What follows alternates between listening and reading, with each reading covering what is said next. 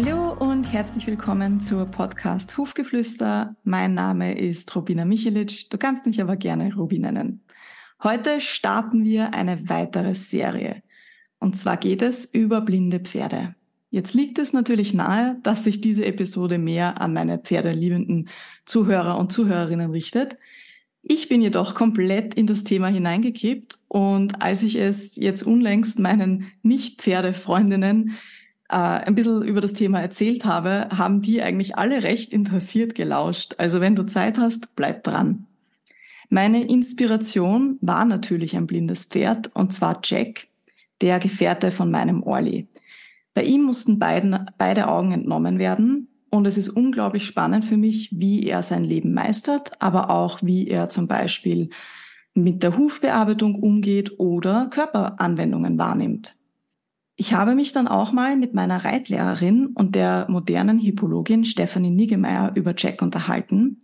Und was sie gleich alles zu sagen hatte, hat mich so in den Bann gezogen, dass ich gleich Stopp, Stopp, Stopp gesagt habe und sie eingeladen habe, dass wir darüber eine Podcast-Episode machen. Das heißt, liebe Stephanie, herzlich willkommen und schön, dass du wieder da bist. Hallo Ruby, vielen Dank für deine Einladung. Ja, schön wieder hier zu sein. Super genial. Früher war ja der Selektionsprozess bei den Pferden, soweit ich mich erinnern kann, was du bis jetzt immer erzählt hast, sehr abhängig von dem, wofür sie dann eingesetzt wurden. Das heißt, ich kann mir vorstellen, dass da blinde Pferde oder schlecht sehende Pferde natürlich aussortiert wurden. Wie kommt das jetzt aber, dass du gleich so viel darüber zu erzählen hattest, über blinde Pferde und die alten Meister? Ja, ähm, ich habe mich ja spezialisiert auf die ja, auf die Geschichte der Reitkunst, auf die Geschichte der Hippologie. Die Hippologie ist die Lehre vom Pferd oder die Wissenschaft vom Pferd. Anders als Pferdewissenschaft heute ging es in der Hippologie bei den alten Meistern sehr, naja, heute würden wir sagen, ganzheitlich um das Thema Pferd. Ich mag den Begriff nicht so, ja. Ich finde, das ist so ein, so ein Modeding heute, ne? Der ist so abgelutscht irgendwie. Ganzheitlich ist nicht meins, aber wir nennen das mal umfassend und sorgfältig oder detailliert. Und da hat man sich sehr viel mit dem Wohl des Pferdes beschäftigt, aus ganz eigennützigen Interessen. Ähm, Pferde waren sehr, sehr teuer. Ja, also wenn wir über Hippologie sprechen, sprechen wir in der Regel nicht über landwirtschaftlich genutzte Pferde, sondern wir sprechen über die Pferde, die in der Reitkunst eingesetzt wurden. Also die quasi in der höfischen Reitkunst eingesetzt wurden, über die an den Akademien gelehrt wurde, dann später auch an den Universitätsakademien, in deren ähm, die Hippologie ein sehr geschätztes, sehr hoch dotiertes Lehrfach gewesen ist, neben Mathematik und Juristerei und Theologie und auch noch anderen Fächern, Medizin. Und ähm, da ist es so gewesen, dass eben der Lehrer für Hippologie mitunter das 20-fache verdient hat, ähm, wie der Lehrer für Mathematik. Also es war damals eine sehr, sehr geschätzte Wissenschaft. Und man hat sich mit Pferden eben auch ja, oder mit Ausfallerscheinungen bei Pferden oder heute würde man Diseases sagen, ja, so, also mit Dingen, die die Pferde halt eben irgendwie beeinträchtigt haben, natürlich genauso beschäftigt wie mit ähm, Dingen, die Pferde besonders für eine Laufbahn geeignet machen. Und das Interessante ist, dass die alten Meister in der späten Renaissance oder im Barock ähm, Pferde ganz anders wahrgenommen haben als wir heute. Also wir haben heute ja viel den Fokus auf Gelenksbeugung, Muskeltätigkeit, das, was wir Bewegungslehren nennen, vielleicht Biomechanik kann man das auch noch nennen, wobei die Biomechanik ja heute sehr überholt ist, zumal wenn es halt eben um blinde Pferde geht. Ähm, kommen wir gleich auch noch drauf zu sprechen.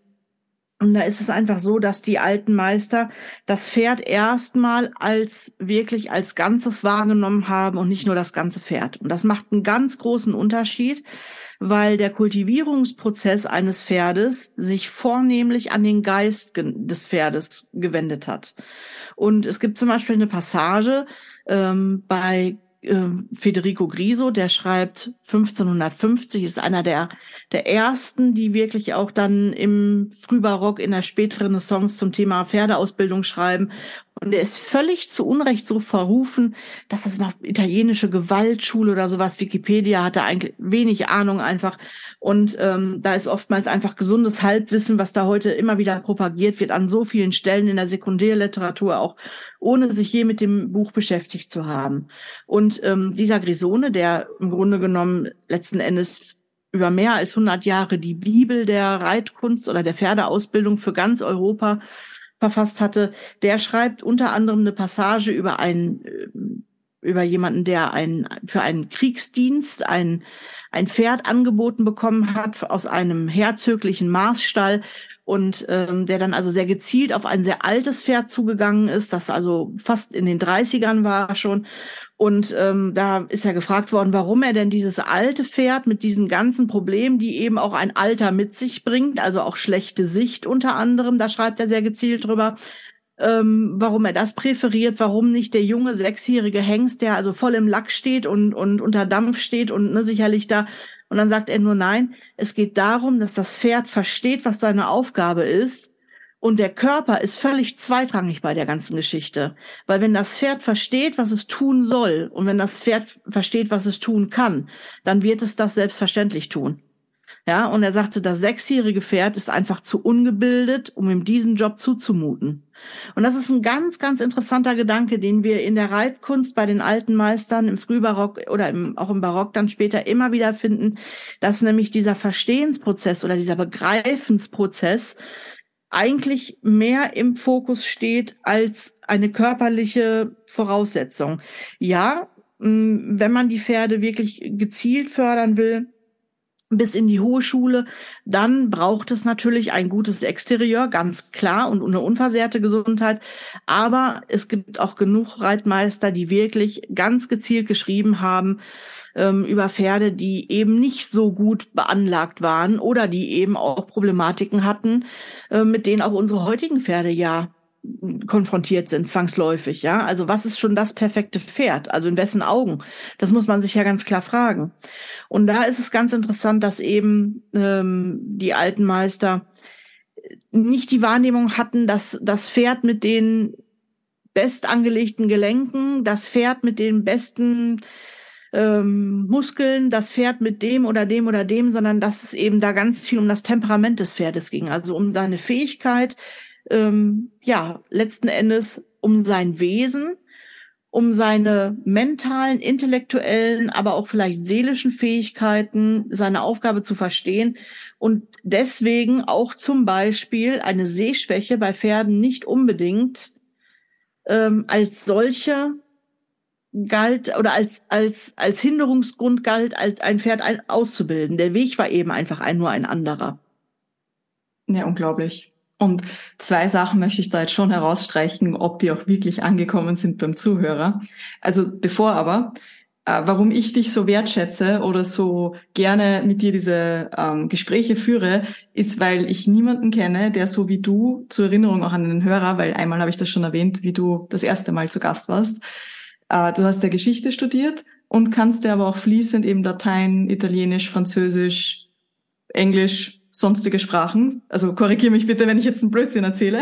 Lesen, nicht sprechen. Ich habe okay, fürchterliche Akzente in allen, in allen Fremdsprachen, aber ich kann es lesen. Okay, aber es macht dich halt so besonders, finde ich, weil du es halt in Originalsprache lesen kannst, aber auch geschichtlich in den Kontext setzen kannst. Weil das ist ja nochmal ganz was Großes, äh, wenn man das jetzt, äh, also ich habe ja eben ähm, Steinbrecht gelesen und ich habe mir da auf Deutsch natürlich, meine Muttersprache, und ich habe mir so schwer getan, das eben auch geschichtlich in den Kontext zu setzen und das auch alles zu verstehen. Und das ist halt ganz was anderes, dann mit jemandem mit, wie dir drüber zu sprechen, der das halt einfach auch so tief versteht, was da damals gemeint wurde.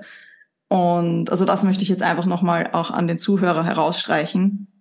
Das, das große Problem ist eben, Entschuldigung, wenn ich dir jetzt ins Wort falle, ja. aber das große Problem ist eben, dass wenn sowas übersetzt wird, das oftmals von Menschen übersetzt wird, die keine Reitkünstler sind oder die eben keinen Bezug zum Pferd haben. Es gibt aber ganz viele Fachtermini, die sich eben nur im Kontext von Pferdeausbildung erklären.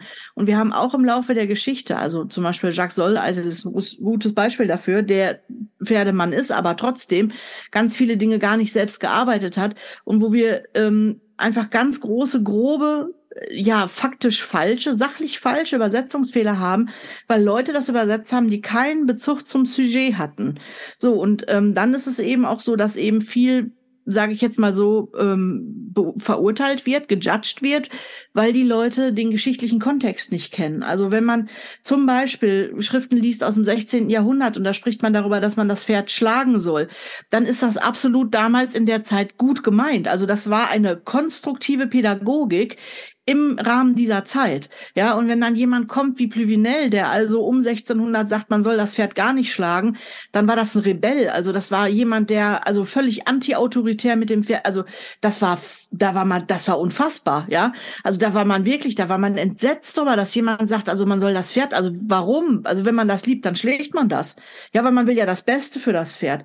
Und eben diese pädagogischen Konzepte und aber auch zu erklären, wer ist das, der da schreibt? Also wer ist diese Persönlichkeit? Das waren völlig unterschiedliche Menschen. Löhneisen, der 16-jährig schon in Kriegsdienst gezogen ist, der hat einen ganz anderen Bezug zum Thema Pferd, wenn er in seinen 50er, 60er Jahren ein Buch verfasst, als jemand, der, ich sag mal, erst spät in das Thema einsteigt und, und vielleicht da gar nicht so mit groß geworden ist oder keine eigenen Erfahrungen hat.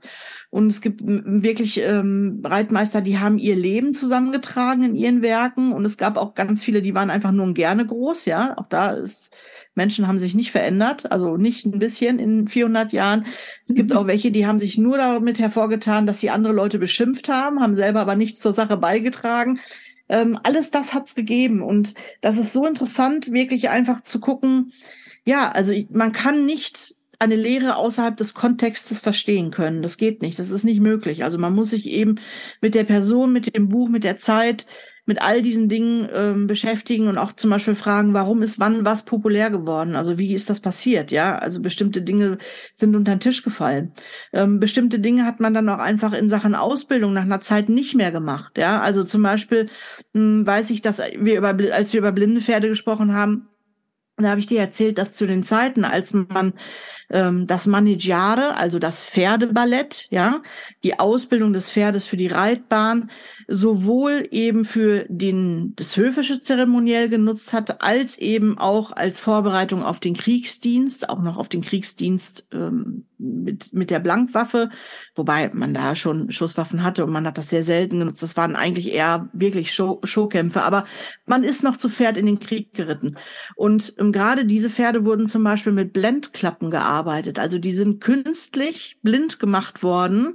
Ähm, die haben wirklich nicht sehen können, weil man damit eine bestimmte Absicht verfolgte und ähm, ja, gezielt ein blindes Pferd erzeugt hat. Das ist ganz interessant und das ist was, was sich dann im Laufe der Zeit verloren hat, weil es keine Anwendungssinn, also es gab keinen Grund mehr dafür, das zu machen.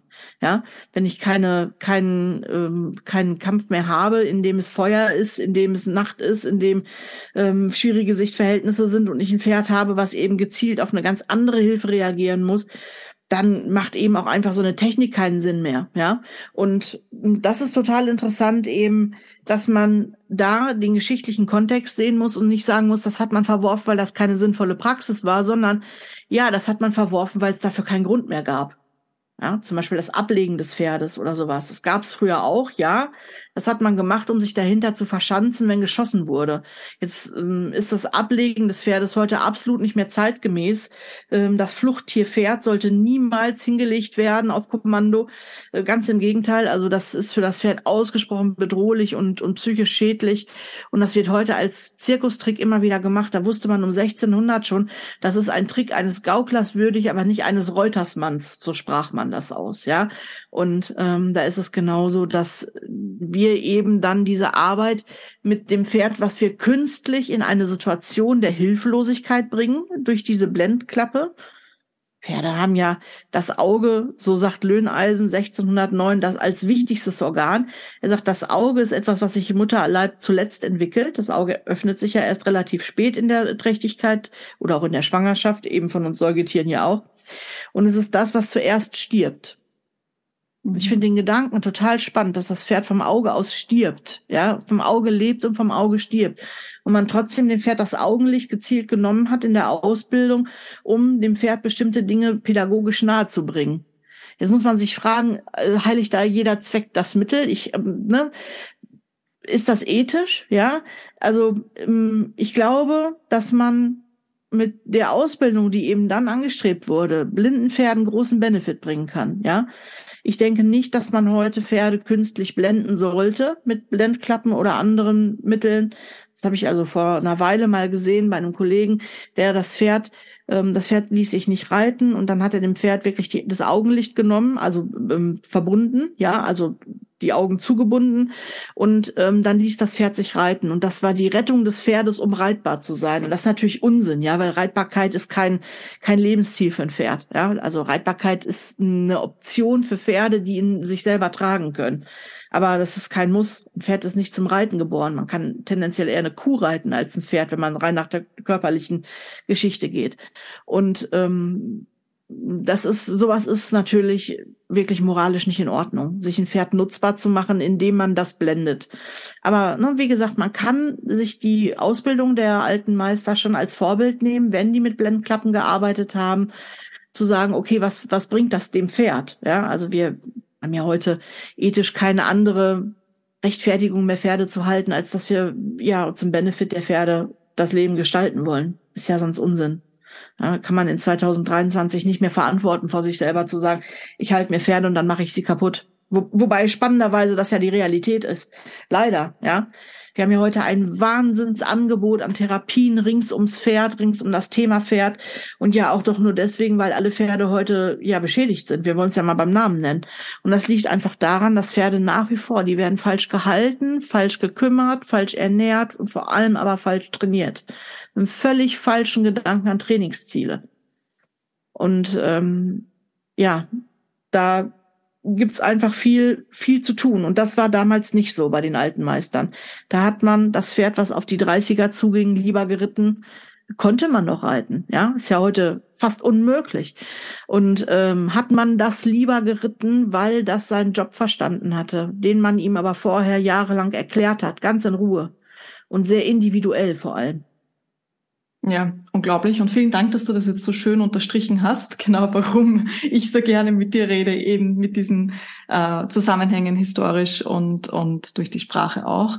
Und ich möchte jetzt echt nochmal hervorstreichen, dass mit 30, ich kann mich erinnern, also 30-jährige Pferde, die noch geritten werden, ich kann mich erinnern, wie ich die ähm, meine, meine Ausbildung zur Hufbearbeitung gemacht habe. Da haben wir eine Statistik gehabt von 2007, glaube ich war's wo drinnen stand, dass das deutsche gemeldete Turnierpferd achteinhalb Jahre alt wird. Ja, ist unfassbar. Ja. Also Gänsehaut, weil das ist einfach, und damals sind die mit 30 plus noch in den Krieg geritten. Und ja, wir, wir sprechen jetzt über Statistiken. Ne? Man muss ja mal denken, dass das ein Lebewesen ist. Das ist also ein Lebewesen wie du ja. und ich. Und dem ist im Grunde genommen das Leben genommen worden durch falsche, durch falsches alles. Ja. ja.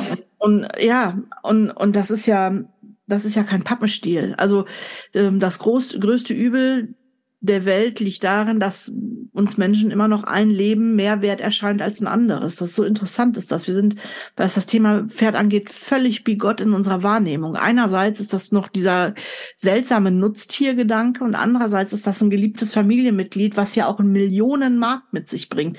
Das muss man ja auch mal sagen. Da geht's ja richtig, richtig, richtig um Geld. Also das Pferd ist schon eine Sache, die sehr gewertschätzt wird und trotzdem hat das Pferd so eine seltsame Lückenfunktion in, im, im, ja, in unserem heutigen geistigen Bewusstsein nach wie vor. Also ähm, man kann in kein einziges Geschäft der Welt gehen, um da einen Stock zu kaufen, mit dem man eine Katze oder einen Wellensittich oder ein Meerschwein schlägt.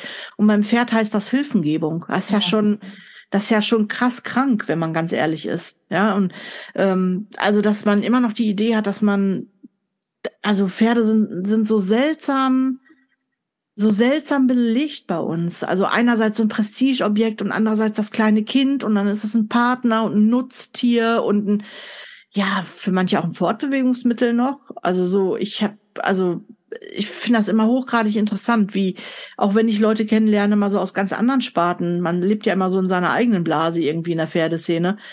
Und ähm, wie, wie das Pferd dann noch wahrgenommen wird mitunter das ist jenseits von dem, wie die alten Meister das Pferd wahrgenommen haben, die also mitunter ein ganzes Kapitel Lobeshymnen auf das Wesen Pferd gesungen haben die äh, trotzdem Pferde mitunter schlimm behandelt haben. Also ja, das wollen wir gar nicht negieren, aber es ist schon so die, die Ehrfurcht vor dem Pferd oder auch diese, diese Demut vor nicht nur der Schönheit des Pferdes oder nicht nur dieser Gedanke an, was kann das Pferd mir für einen Nutzen bringen, sondern auch, was könnte ich für dieses Pferd sein?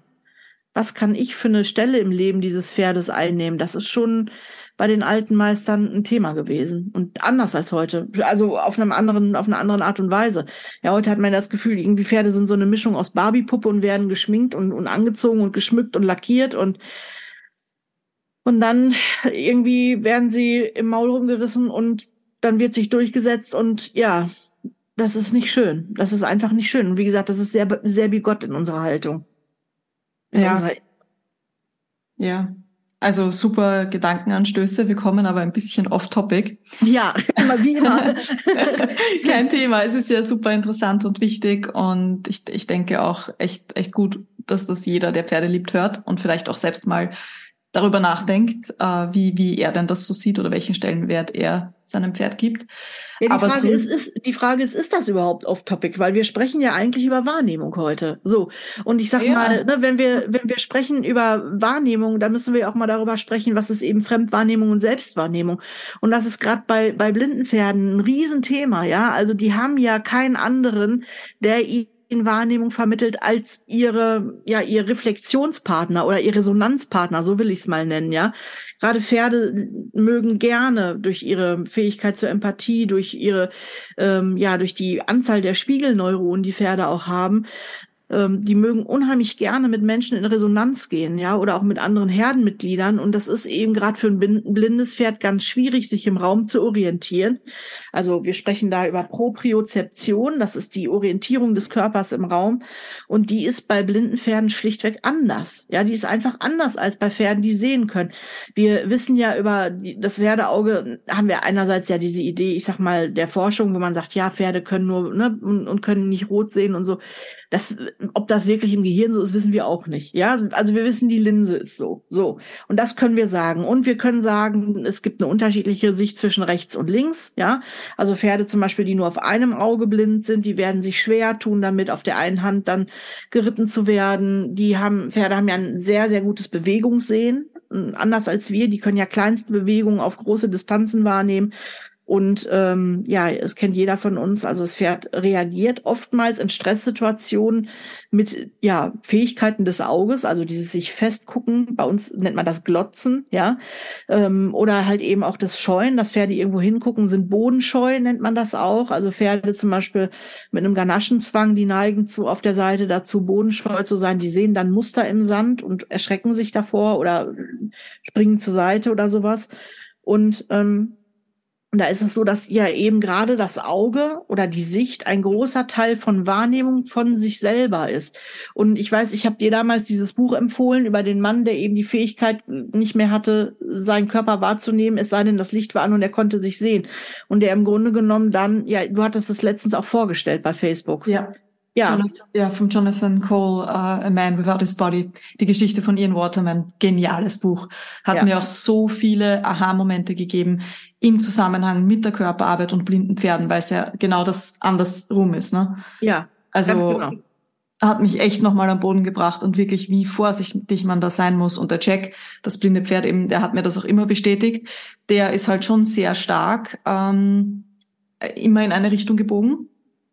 Ja. Und der reagiert grenzgenial auf ganz leichte Impulse, die ich ihm gebe, also dass er sich streckt und selbst richtet. Aber sobald ich versuche, ein, auch nur wirklich sanft an der Schiefe zu arbeiten, sperrt er zu und geht weg. Und dank des logisch, aber das Buch hat es mir nochmal so richtig unterstrichen, weil der nimmt sich halt immer schon, ich sage jetzt mal, mit einer gewissen Schiefe wahr. Das heißt, das muss man halt, ich meine, du wirst es sicher gleich besser erklären, aber halt richtig langsam aufarbeiten, wenn man versuchen will, den ein bisschen mehr Symmetrie zu geben. Wir reden ja jetzt nicht von komplett symmetrisch, weil das ist eh unmöglich ja, die Idee, die wir heute haben über gerade richten, ist ja noch komplett falsche. Ja, wir haben immer irgendwie eine geometrische Form im Kopf und das ist Unsinn. Ja, ein gerade gerichtetes Pferd ist nicht gerade im Sinne von einer Geometrie, sondern ein gerade gerichtetes Pferd ist, wie Steinbrecht sagt, in der Lage, jedem Bein denselben Anteil von Gewicht zuzuschieben. Das bedeutet, gerade richten ist an und für sich ein dreidimensionaler Prozess. Und das hat was mit Spirallinien im Körper zu tun. Und dann sind wir schon ganz schnell beim Thema Biotensegrity, ja, mit mhm. dem Verlauf der Faszien. Und mm, es ist so interessant, dass wirklich schon Grisone über diesen, ja, über, über Biotensegrity schreibt im Grunde genommen. Die alten Meister haben das gewusst, ja. Die haben das anders genannt. Die hatten, konnten dem Kind nicht denselben Namen geben. Aber da geht es ganz viel um Propriozeption, um Ansteuerbarkeit des, des Körpers. Plüvinel hat ein ganzes Buch darüber geschrieben. Ja, ähm, das gesamte Buch von Plüvinel, das gesamte Buch von von Holläufer geht über Schwingung über, über die Fähigkeit des Körpers in Schwingung zu gehen, über die, von Nolläufer berichtet dann den, den Begriff des Rückengängers versus Schenkelgänger. Und es kann sehr wohl ein schiefes Pferd ein Rückengänger sein und ein gerades Pferd, geometrisch gesehen, ein Schenkelgänger. Und das hat damit überhaupt gar nichts zu tun, sondern da geht es um Kraftweitergabe. Und da geht es eben auch damit, äh, darum, wirklich, ja, wie ist, wie ist der, Pro, also Propriozeption auf Deutsch könnte man sagen, auch Stellreflex, also wie ist der Stellreflex im Körper, der Muskel ist ja in der Lage zu lernen, die Faszie lernt dann mit. Und wie kann der Körper sich auf Balancezustände einstellen? Das ist eine, ist eine hochgradig interessante Geschichte. Und ähm, ich habe ja jetzt in diesem Herbst zwei Seminare zum Thema Biotensegrity versus Biomechanik, wo man einfach auch mal sein Auge schulen kann darüber, wie macht das Pferd das eigentlich in der Natur? Und dann führt es uns ja auch zu dem, was wir als inneres Bild mitnehmen für ein Training. Und genau dieses innere Bild ist genau das, was wir dem Pferd vermitteln müssen, vor allem dann, wenn es eben sich selber nicht mehr sehen kann. Ja, also Pferde lernen von anderen Pferden. Das ist hochgradig interessant. Ich erlebe das gerade selber bei meinen beiden Pferden, Amy und Finn. Da ist es so, dass ich meine Pferde so arbeite, dass der eine, den anderen jeweils bei der Arbeit ähm, beobachten kann. Und es ist ganz interessant, dass eben Finn viele Dinge im Freilauf aufnimmt, die, die Amy kann. Also der hat ganz viel Bewegungsmuster übernommen. Finn ist ein ist das von meinen Pferden, was faszial ganz viele Störungen hat, ähm, aus verschiedenen Gründen. Der ist sehr jung, schlimm verunfallt und ähm, hatte einen Oberschenkelhalsbruch und äh, hat sich sehr mühsam ins Leben gekämpft und ähm, ähm, kann aber mittlerweile tatsächlich seinen Körper so nutzen, dass wir äh, sogar Lektionen der Hohen Schule arbeiten können. Und meine Amy, die ist sehr gut beanlagt und ähm, ist aber ähm, ja so eins dieser Pferde, die so ein bisschen im Kopf zwischen Genie und Wahnsinn sch äh, schwanken. Also bei ihr ist das sehr tagesformabhängig, wie sie Dinge ansteuern möchte. Also der freie Wille ist was ganz Entscheidendes. Ja, also die positive emotionale Anbindung ist ein großes Thema, wenn wir über Faszienarbeit, über Körperarbeit reden. Und ähm, das Pferd dazu zu gewinnen, dass es eben ein positives Bild von dem bekommt, was wir mit ihm trainieren wollen, dass es uns als Bewegungslehrer wahrnimmt und nicht als Beweger, dass wir dem Pferd einen Benefit verschaffen durch unser Tun. Das ist ein großer Anteil der Arbeit bei den alten Meistern und auch meiner Arbeit. Und ähm, ich richte mich gerne auch oder ich beschäftige mich auch viel mit Feldenkreisarbeit und Mosche Feldenkreis hat gesagt, wenn du weißt, was du tust, kannst du tun, was du willst. Ja, und das ist eben bei blinden Pferden anders. Blinde Pferde können nicht mehr sehen, was sie tun. Die müssen das fühlen können. Und ähm, da haben wir heute zum Beispiel Ideen von propriozeptiven Training, wo wir Pferde auf Balancepads stellen oder auf instabile Unterlagen. Und das geht für, für, für blinde Pferde nicht. Ja, also für blinde Pferde geht es darum, dass sie wirklich ihren Körper wieder wahrnehmen. Und bei den alten Meistern zum Beispiel hat man diese Form der, also die Propriozeption mit dem jungen Pferd, das war eine Jungpferdearbeit damals, hat man erarbeitet, indem man das Pferd ganz viel angefasst hat. Ja, also wirklich mit der flachen Hand abgestrichen hat, angefasst hat. Man hat mit vielen Leuten gearbeitet am Pferd.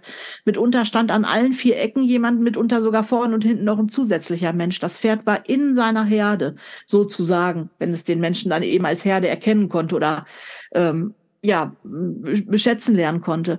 Und dieses, diese, dieses Energieabholen vom Menschen, dieses, wo ist Resonanz, ja? Also, wo kann meine Energie sich abstoßen? Wo kann die zu mir zurückkommen? Das nennt man Biodynamik. Und diese Biodynamik ist ein Teil der Osteopathie die hat was damit zu tun, dass man eben spiegelt, dass man Körperwahrnehmung spiegelt, dass man auch Bewegungen spiegelt. Und das kennt ihr zum Beispiel. gibt so Bilder dann von Leuten, die strecken das Beinchen vor und das Pferd macht dann so einen spanischen Schritt oder so einen spanischen Gruß oder sowas. Das Pferd spiegelt Bewegung, wobei das Quatsch ist, ja. Also weil eigentlich müsste man den Arm vorstrecken, weil das Pferd hat ja hinten die Beine und nicht vorne. Ähm, vorne hat's ja Arme, genauso ja. wie wir. Abgesehen von der Übung selbst, die ja auch ein bisschen Quatsch ist, wenn es das Pferd die Schulter nicht entbinden kann. Aber das ja, ist ein komplett anderes Thema. Das ist ja ein Ausbildungsstand, ne? So. Und ich sag mal, und das Ding ist eben einfach, also man muss gucken, dass, dass mh, diese Sicht, die ein großer Teil von Propriozeption ist, dass man die umlenkt auf andere Sinnes ein, ein ja Sinneswahrnehmung und die haben damit zu tun zu merken, wo ist mein Äußeres? Also ich muss das Pferd viel abstreichen, viel anlangen, viel viel streicheln. Ähm, Körperbandagen können helfen, wobei ich bin kein Freund von diesen Körperbandagen, weil es einfach so ist, dass die sich ja nach fünf Minuten ungefähr völlig adaptieren und genauso wie ihr am Abend eure Socken nicht mehr merkt oder eure Unterwäsche, merkt auch das Pferd die Körperbandage nach einer Weile nicht mehr. Da ist es einfacher, das Pferd mit einer Gerte abzustreichen oder eben mit der flachen Hand. Und das hat man damals viel gemacht, wenn man die Pferde ausgebildet hat. Und dann hat man angefangen, sie zu bewegen. Da hat man zuerst ähm, rechts und links die Seiten bewegt, ja, erstmal eine Seite angesprochen und dann angefangen, eben die Hinterbeine nach vorne zur Hand anzuarbeiten, das Pferd in Anlehnung zu bringen, so dass das Pferd in eine positive fasziale Aufspannung kam, ja. Und diese positive fasziale Aufspannung, die ermöglicht es, dem Pferd sich selber Halt zu geben. Man hat das auf Italienisch genannt il face un arco. Ja, es macht einen Bogen. Es spannt von den Hinterbeinen bis zur Hand. Und was dafür ganz wesentlich ist, ist die Wahrnehmungsfähigkeit in den Huflederhäuten. Also Blinde Pferde brauchen einen ganz großen Fokus auf Hufballons. Die Huflederhäute müssen mit allen Rezeptoren und die sitzen alle im hinteren Teil des, Pfer des Pferdehufs, also alle im Bereich des Extremwinkels, Trachtenwinkels. Die müssen voll funktionsfähig sein, damit das Pferd ein Gefühl dafür kriegt, wo steht es auf dem Boden, wie ist der Untergrund beschaffen.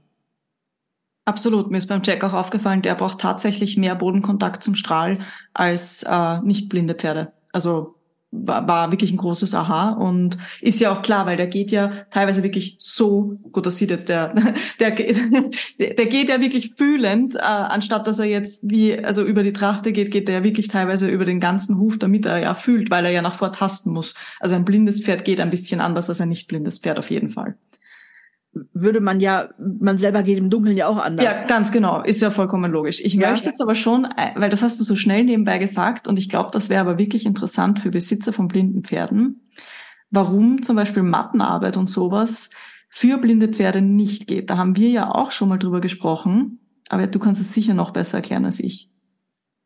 Wenn wir hm, die Pferde auf eine instabile Unterlage stellen, dann hat das ja für uns den Sinn erstmal bei einem sehenden Pferd, dass wir die Körperwahrnehmung dahin ändern, dass wir die, hm, wir sprechen da ja von den Golgi-Rezeptoren und den Ruffini-Rezeptoren, die ähm, diese Rezeptoren, also die Rezeptoren im Körper sind ja für verschiedene Dinge zuständig, unter anderem für Schmerzwahrnehmung oder eben aber auch für die Wahrnehmung von Spannung und Halt oder von Loslassen und Fluss.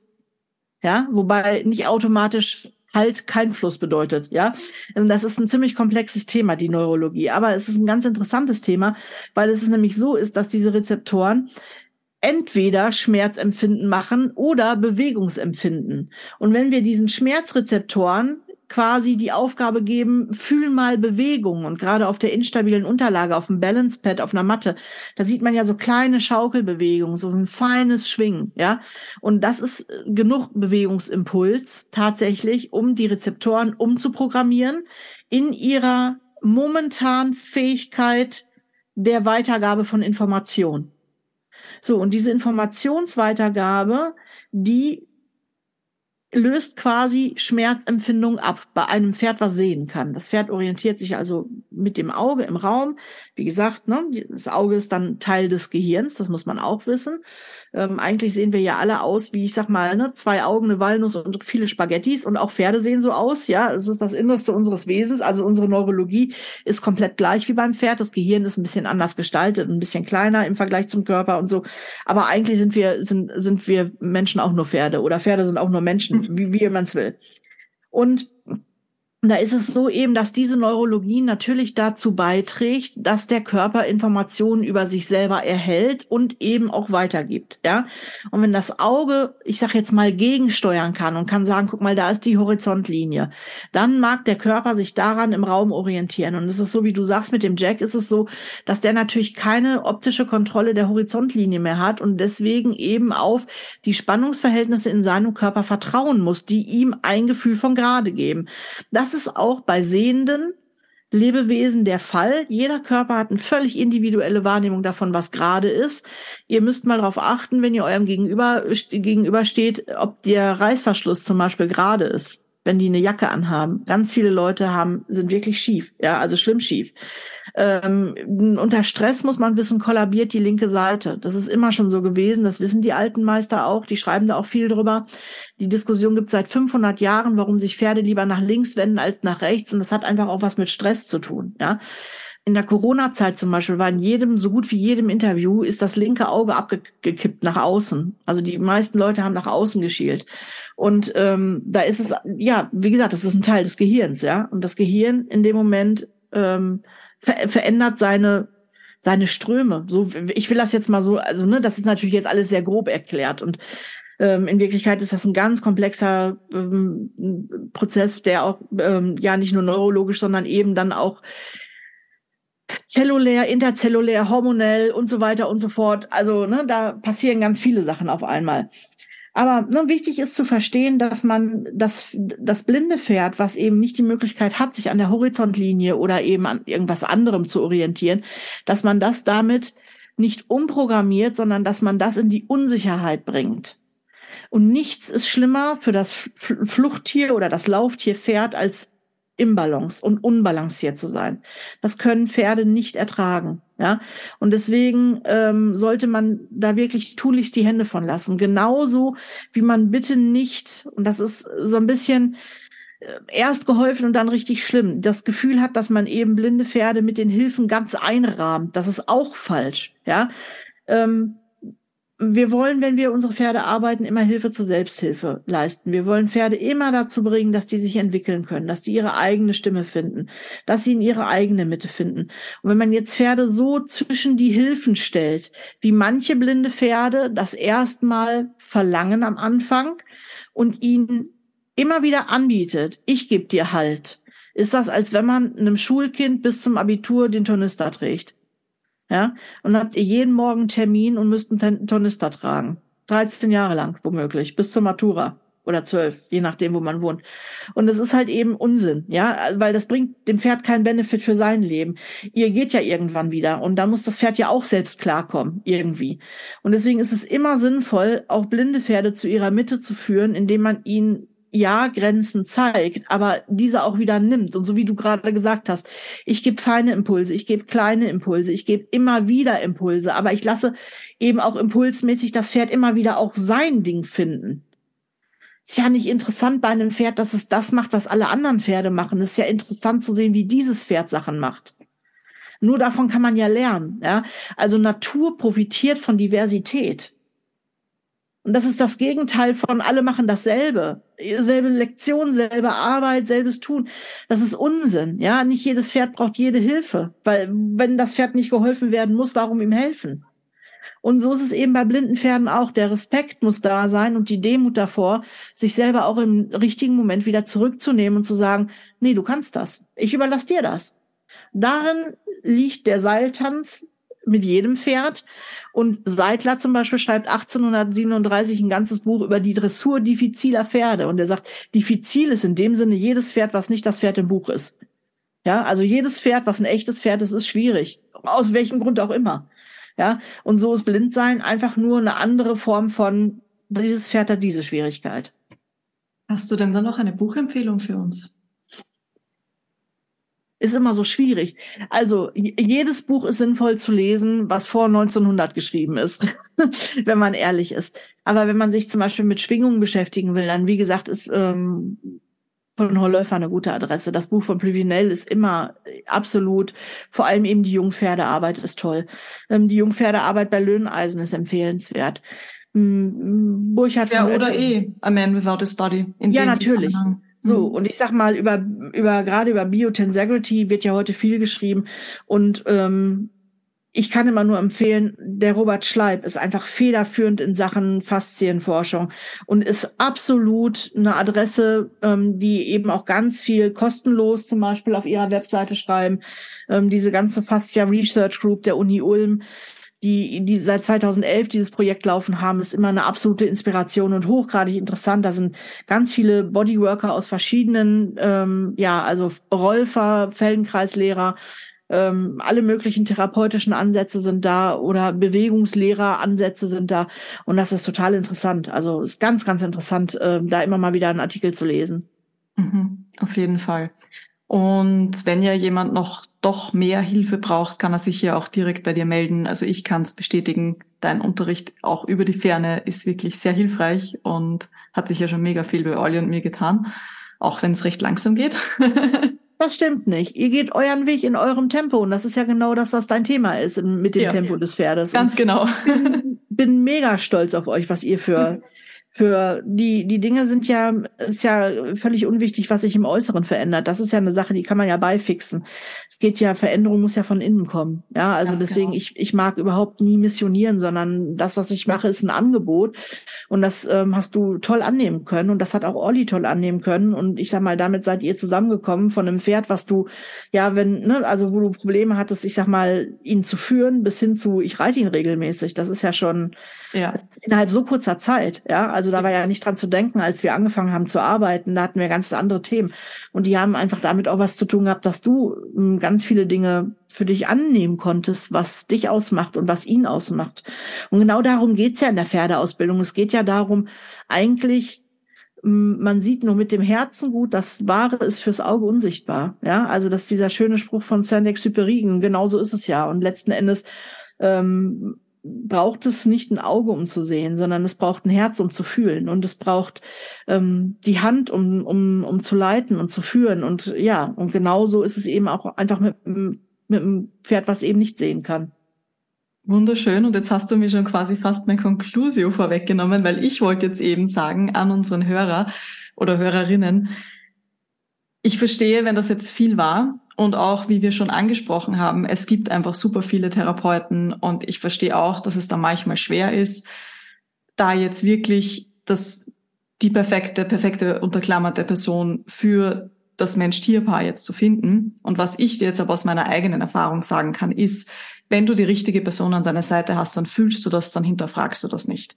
Weil ich habe früher beim Training mit dem Orly, und ich meine, ich bin ihn gesprungen, ich bin ihn geritten, und es hat sich aber immer irgendwie ein klein wenig off angefühlt. Ich habe immer das Gefühl gehabt, das irgendwie, es, wir sind nicht mittig, beide nicht also und und der ist trotzdem freudig gekommen, wenn ich mit ihm reiten wollte, aber es es hat sich für mich nicht korrekt angefühlt oder nicht so, wie ich das will.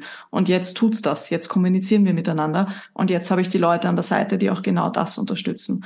Und da möchte ich dir jetzt einfach Mut machen, wenn du so jemanden noch nicht an deiner Seite hast, einfach offen zu sein und zu schauen, dass du so jemanden findest, denn das Angebot ist da. Und du hast jetzt auch einige Gedenkanstöße oder Gedankenanstöße äh, bekommen. Und in zwei Wochen geht's weiter mit der Blinden Pferd-Serie, auch mit einem super interessanten Interview. Danke, lieber Stephanie, nochmal, dass du da warst. Und ich werde auch auf jeden Fall die, die verlinken, die Vorträge von, das hört sich super interessant an, die du angesprochen hast über die Yes, weiß man über die, na, wie heißt hast Biotensegrity genau. versus genau. Biomechanik. Perfekt, Entschuldigung, ja. genau, ja. das ja ein super Thema ist. Also wenn ich da noch da bin, dann höre ich es mir auf jeden Fall an. Ich glaube, dann bist du schon wieder da. Dann bin ich schon wieder da, passt. Ja. Perfekt. Super gut. Dann danke nochmal und wir hören uns in zwei Wochen. Gerne, tschüss. Tschüss.